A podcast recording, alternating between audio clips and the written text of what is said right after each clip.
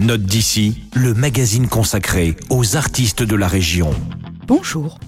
Aujourd'hui, nous allons tenter de pénétrer dans l'univers sonore de la nouvelle coqueluche de la scène électro-française. J'ai nommé Jacques, un Strasbourgeois parti un temps s'exiler au Maroc. Jeune musicien excentrique, aisément reconnaissable à sa coupe de cheveux façon tonsure de moine, Jacques s'était pourtant fait très discret depuis 4 ans, malgré la publication de quelques titres prometteurs. Le plus grand plaisir de ses fans déjà nombreux, Jacques revient avec son premier album intitulé L'importance du vide. On avait déjà entendu ses expérimentations sonores décalées. Ici, Jacques nous surprend avec une pop électro à la fois onirique et ludique. Cette fois, en plus de ses machines, Jacques utilise aussi de vrais instruments redécouverts lors de sa retraite dans l'Atlas. Je vous propose sans plus attendre d'écouter La vie de tous les jours le premier single extrait de l'album L'importance du vide.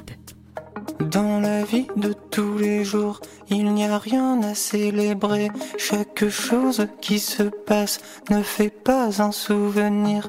Les sourires sont pour repos, chacun fait ce qu'il doit faire. C'est pas comme sur les réseaux, dans la vie de tous les jours.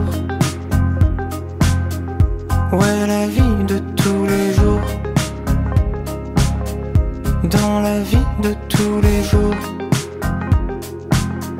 C'est la vie de tous les jours.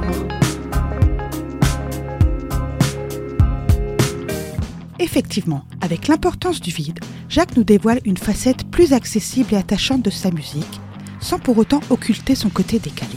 Les pépites pop ingénieuses et volubiles de son tout premier album sont bien entendu disponibles à la médiathèque de Célestat.